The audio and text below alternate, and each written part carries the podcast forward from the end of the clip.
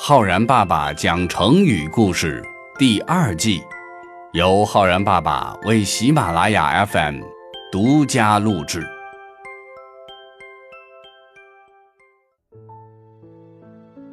亲爱的小朋友们，我是浩然爸爸。小朋友们，我们可能都希望自己有着好看的外貌，但如果一个人只是外表好看，却没有真才实学，那也是没有用的绣花枕头罢了。今天浩然爸爸要给小朋友们讲的成语呢，正好用来形容这种绣花枕头，叫做“华而不实”。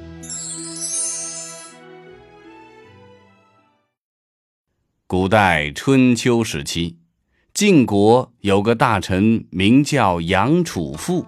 长得仪表堂堂、风度翩翩，而且很善于高谈阔论，总能够给人留下非常好的印象。有一次，杨楚富作为使臣出使魏国，办完事返回晋国的途中，投宿在宁邑的一家客栈。客栈的主人宁莹。见杨楚富仪表不凡，举止典雅，顿时十分钦佩，很是细心的照顾杨楚富。晚上，宁莹悄悄地对妻子说：“我早就想投奔一位品德高尚的人，做一番大事业。这么多年来，我一直都在留意和寻找这样的人，可惜一直都没有找到。”如今来我们客栈投宿的这位杨楚富很是不错，一看就是能成大事的人，或许就是上天派来引导我的。我决定跟他去闯一闯。妻子也很支持宁莹的抱负。第二天，在征得了杨楚富的同意之后，宁莹告别妻子。跟着杨楚富上路了。可是过了没几天，宁莹突然又回到了家里。妻子见他走了没几天就回来了，十分纳闷就问道：“你好不容易遇到了这么个人，下了很大的决心跟他一起出发，怎么没几天就回来了呢？难道是担心家里吗？”宁莹叹了口气说。唉，我见杨楚富仪表堂堂，风度不凡，所以对他很有好感，以为他值得信赖。可这几天接触下来呀，我才发现他这个人只喜欢夸夸其谈，不干实事，只开花不结果，华而不实，没有真本事。而且他为人偏激，容易与人结仇。将来肯定不会有好下场的。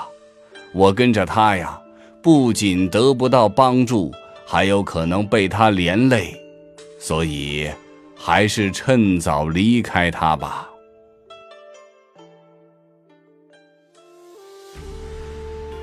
果然，一年之后，杨楚富就被人杀害了。幸好宁莹及时发现了杨楚富华而不实的缺点，才没有被连累。这段故事呢，出自于春秋时期的史学家左丘明所写的《左传》当中，《左传》文公五年里说：“晋杨楚富聘于魏，反过宁。”宁莹从之，即温而还。其妻问之，因曰：“华而不实，怨之所惧也。是以去之。”成语“华而不实”由此而来。华是开花的意思，实是结果的意思。华而不实就是花开得很好看，但不结果实。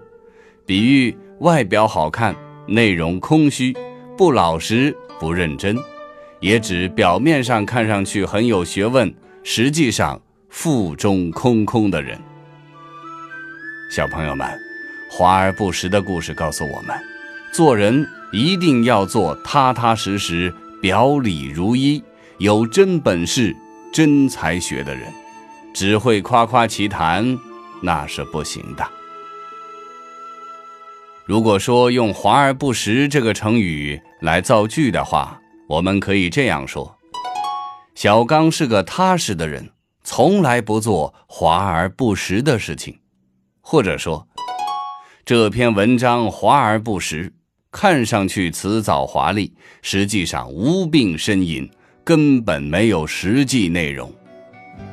好了，小朋友们，你学会了“华而不实”这个成语吗？